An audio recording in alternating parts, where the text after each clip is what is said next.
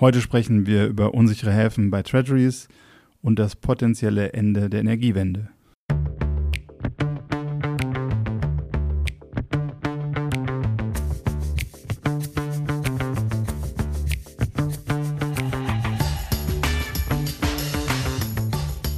Hallo und herzlich willkommen zu einer neuen Ausgabe unseres Podcasts Die Message. Hi Uli, verregnetes Wetter, perfekter Zeitpunkt für eine neue Folge, oder?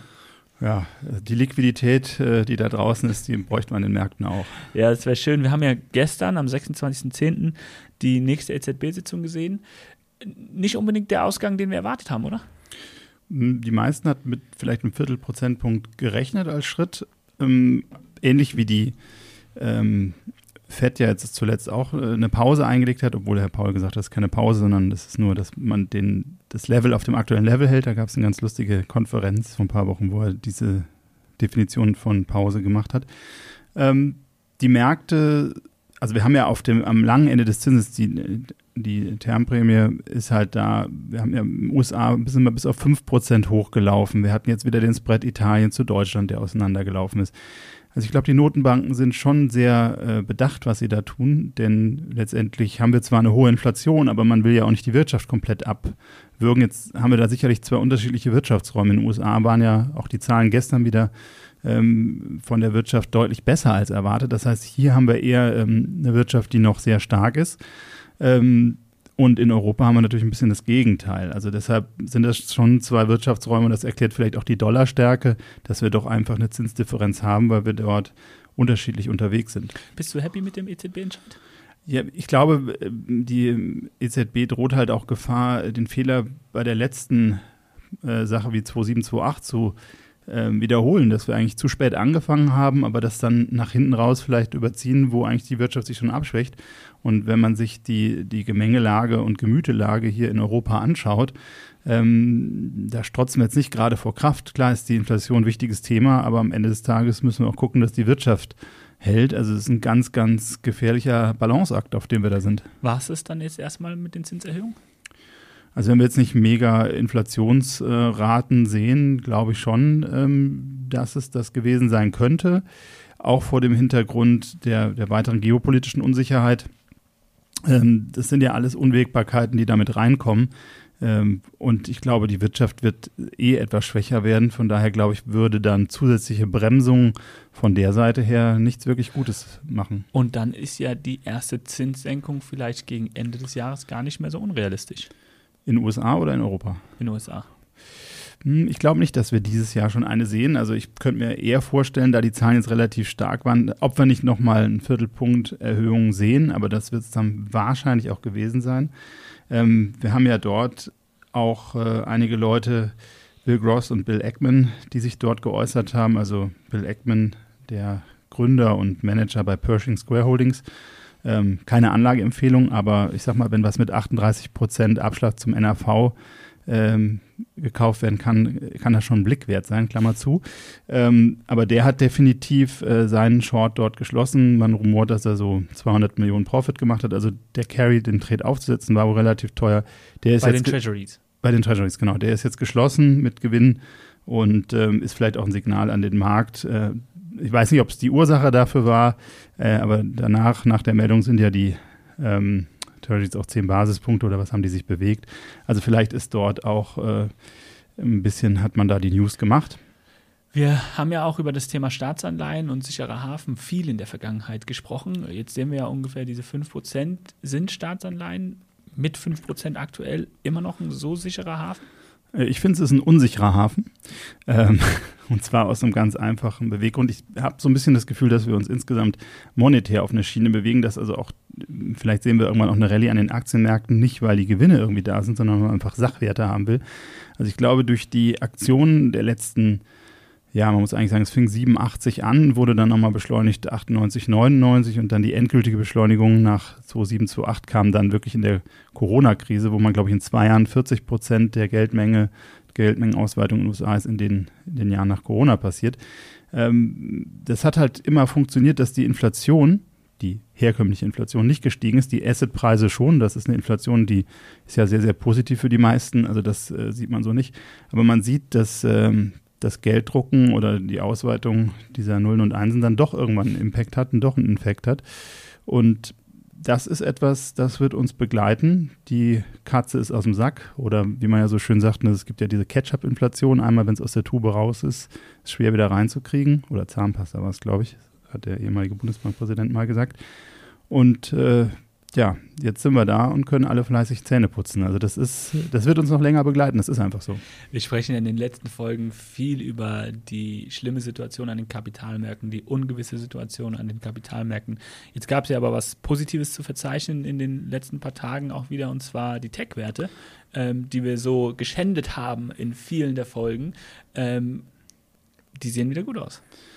Haben wir die so geschändet? Ich weiß es nicht. Also Meta haben wir doch mal sehr positiv drüber. Ja, und also, Fantasiewerte. Ja, gut, also die Bewertungen sind natürlich teilweise schon etwas ambitionierter gewesen, das muss man sagen, aber dieses Jahr wirklich der Sektor, äh, der es rausgerissen hat, da muss man, muss man einfach ganz, ganz klar sagen. Ja, wir hatten Microsoft, die sehr positiv waren, ähm, dort im KI-Geschäft und Cloud, also die haben äh, da auch zulegen können. Ähm, Meta hat auch positiv überrascht, aber ein etwas einen Ausblick gegeben, der schwächer war. Google, die haben äh, enttäuscht, das ähm, Cloud-Geschäft. Also da sieht man eben auch, die sind dann fast 10% gefallen. Also wenn man heute nicht liefert, aber selbst die, die positiv geliefert haben, waren jetzt dann, die sind teilweise ein bisschen, ein paar Prozent gestiegen, aber nachbörslich auch wieder abgebröckelt. Ähm, also ich war gestern beruhigt. Äh, ich hatte einen kleinen Short auf Nasdaq, den hatte ich gestern geschlossen, weil mir das einfach zu heiß wurde. Das ist jetzt doch ein bisschen überverkauft. Die, ja, die, die Amazon äh, ist, ähm, kam ja jetzt mit Zahlen, die nachbörslich ist die Aktie auch nochmal angesprungen. Also ich glaube, da haben wir jetzt erstmal ähm, ja, vom Sentiment und von, vom Überverkauften her, könnte ich mir vorstellen, dass wir da jetzt einen Boden gefunden haben. Klammer auf, äh, wir sind an der 200-Tage-Linie. Sollte diese deutlich unterschritten werden, wird natürlich wahrscheinlich äh, irgendwo technisch weiterverkauft von Trendfolgern und so. Dann könnte es nochmal eine Stufe runtergehen, aber ansonsten glaube ich, könnte das jetzt erstmal ein kleiner Boden gewesen sein. Glaubst du dann, dass es eher ein längerfristiger Trend auch ist, wenn wir wirklich den Boden erreicht haben, dass wir erstmal positive Zeiten auch generell für Tech-Werte wiedersehen? Die haben natürlich einen Vorteil, die haben meistens Bilanzen, die äh, recht komfortabel sind. Also viele Werte, die großen, die eben, also ich, ich, unterscheide hier zwischen diesen großen, die in den Indizes sind oder irgendwelchen Startups, die werden sicherlich schwierigere Zeiten haben. Aber wenn ich ein paar hundert Millionen oder ein paar Milliarden an Cash habe und kriege darauf für Zweijährige irgendwas über 5 Prozent, dann ist das schon mal ganz hilfreich. Und diese ganzen Konzerne haben ja auch ähm, zum Teil zumindest schon sehr ähm, die Axt bei den Mitarbeitern angesetzt. Wenn man uns an Meta erinnert, äh, über die Folge damals, da sieht man einfach, man hat so hohe Kosteneinsparungen oder hat dann Investitionen zurückgefahren, dass einfach ähm, das Ganze positiver dasteht. Ja. Interessanterweise war das ja auch bei Google der Fall, äh, aber da hat es anscheinend nicht so gewirkt wie bei Meta. Ja, ich bin gespannt bei Google auch, dass äh, wir haben ja noch nie eine große Rezession gesehen. Die Werte waren immer im Wachstum, haben Market Share genommen. Äh, und wir haben nie eine Rezession, also Corona war ja die Ausnahme, da ging ja alles online, das heißt, alles wurde äh, in den virtuellen Bereich verlagert, aber letztendlich, wenn ich Werbung verkaufe äh, und solche Dinge tue, dann ist es natürlich, wenn es eine Rezession gibt, äh, kann es natürlich auch dort sein, dass dort mal eingespart wird und das ist sicherlich dann ein Test, ähm, der steht noch aus. Sehen wir dann jetzt insgesamt die Wende und eine Erholung der Märkte? Boah, ich habe meine Glaskugel nicht dabei. Also es ist, äh, es sind, ich glaube, es gab selten eine Phase, wo äh, Range of Outcomes, sagt man so schön, also wo die Möglichkeit verschiedener Pfade, die wir beschreiten können, so groß ist wie heute. Denn wir wissen nicht, was passiert als nächstes im Nahen Osten. Eskaliert es da? Was passiert dann mit dem Ölpreis? Was passiert auf der geopolitischen Ebene? Wie geht es in dem Konflikt Ukraine-Russland weiter? Ähm, ist es eine opportune Zeit jetzt für eine andere äh, große äh, Volkswirtschaft, äh, sich ein kleineres Land einzuverleiben? Also das sind alles Themen, ähm, ja, äh, wir sind in einem Raum, wo es sehr viele Pfade gibt, ähm, gibt es irgendwo vielleicht mal einen größeren Unfall. Wir haben jetzt die Zinsen, die in den USA schon länger so hoch sind. Und eigentlich auch dort die Banken, wir hatten die Regionalbanken, die SWB, da haben wir eine Episode drüber gemacht. Äh, aber letztendlich haben ja viele Banken und auch andere Institute äh, Maturities, äh, hold, to, hold to for Maturity, die deutlich unter Wasser sind. Also am Ende des Tages, ich glaube, es könnte auch nochmal ein großer, großer Unfall da passieren. Äh, und deshalb, ich kann es nicht sagen, wo es hingeht. Ich glaube, jeder sollte seine Arbeit machen, wirklich sich alle Positionen anzugucken. Wie sind meine Bilanzen? Wie sind die Geschäftsmodelle der Unternehmen? Ähm, und nicht zu viel Leverage zu nehmen. Ich wäre auch im High-Yield-Bereich vorsichtig. Die Spreads sind nicht sonderlich hoch. Also wir haben ja natürlich auch ein Zinsumfeld gehabt, dass wir seit Anfang der 80er eigentlich immer fallende Zinsen hatten. Auch diese Refinanzierung von, von High-Yield-Anleihen, vielleicht wird das irgendwann mal schwieriger, weil das gesamte Niveau höher ist und weil die Unternehmen das vielleicht gar nicht mehr erwirtschaften. Also die Zombies, denen geht es jetzt langsam an den Kragen. Rechnest du dann mit höheren Default Rates in, in naher Zukunft? Also ich glaube, wenn das Zinsniveau länger hoch bleibt, ähm, werden wir schon mehr Defaults auf jeden Fall sehen. Generell bin ich dann jetzt erstmal gleich gespannt, was deine Message und deine Positionierung ist für die Zukunft, wenn es so viele possible Outcomes gibt. Aber wir sollten vielleicht mal über deine Messages aus der Vergangenheit sprechen. Wenn wir Japan ansehen, hat funktioniert, aber du warst ja auch sehr bullisch für den Energiesektor. Ja, bin ich auch immer noch. Ähm, also wir waren ja auch sehr früh, äh, sehr früh mit dem Energiesektor dran. Das war ja schon Ende 2021. Von daher möchte ich sagen, ähm, das war jetzt natürlich im laufenden Jahr, ist da nicht so viel passiert, in Summe schon. Aber ich bleibe bullisch. Ähm, und zwar kam gestern jetzt gerade Siemens Energy. Die Aktie ist 36 Prozent abgeschmiert. Man schreit da mit dem Windturbinen nach Staatsgarantien von 16 Milliarden. Ich meine, da könnte man auch erstmal die Mutter fragen, die ja noch äh, einen deutlichen Teil hält, warum man nicht dort an die Bilanz geht. Aber das scheint heute so der Usus zu sein. Äh, wenn was ist, schreibt man immer direkt nach dem Staat. Ähm, das ist das Thema. Wir haben es mit dem Lars Schernikau gesprochen. Ich glaube, Deutschland muss langsam aufwachen. Dieses Thema alternative Energien. Ähm, so wichtig das ist und so so wichtig eine, ein Übergang ist und weg von den Fossil, Fossilen zu kommen, so wichtig ist es dennoch wirklich zu sagen, okay, ist das, was wir so planen und uns vorstellen, denn überhaupt mit der Realität vereinbar? Und wir sehen halt, wir haben sowohl eine Siemens Energy, die deutlich Federn gelassen hat, eine Orsted, ähm, eine Plug Power, Sunrun, Enphase Energy, also viele, die in diesem Bereich Erneuerbare sind, ob es Wind ist, ob Solar ist, haben deutliche Probleme gehabt, hatten Riesenbewertungen und der MSCI Global Alternative Energy Index ist von seinem Hoch im Januar 2021 49 Prozent gefallen. Also das ist etwas, da sind keine Cashflows da. Da wäre ich vorsichtig, da ist die Rendite irgendwo vom Winde verweht. Was bei dem, und ich sage es ganz explizit, Hype ja aber auch erstmal zu erwarten war.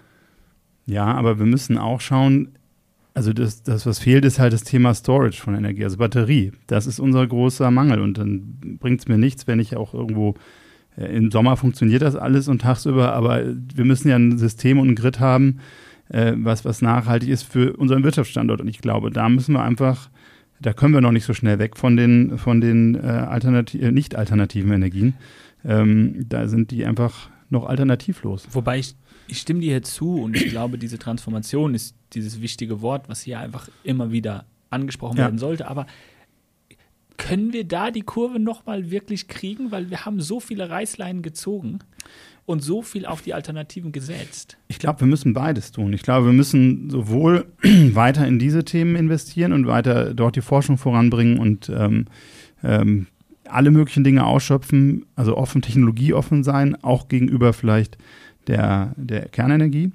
Ähm, aber ich glaube, jetzt die, diesen Kapital Zyklus zu sehen, wo seit Jahren nichts dann investiert wird in die, in die, in die herkömmlichen Energien, weil es auch nicht gewollt ist und die Banken dann die Kredite nicht vergeben, das kann uns am Ende äh, teuer zu stehen kommen. Und die Energieölreserven, die strategischen, sind an den niedrigsten Ständen seit Jahrzehnten und das vor dieser geopolitischen Lage.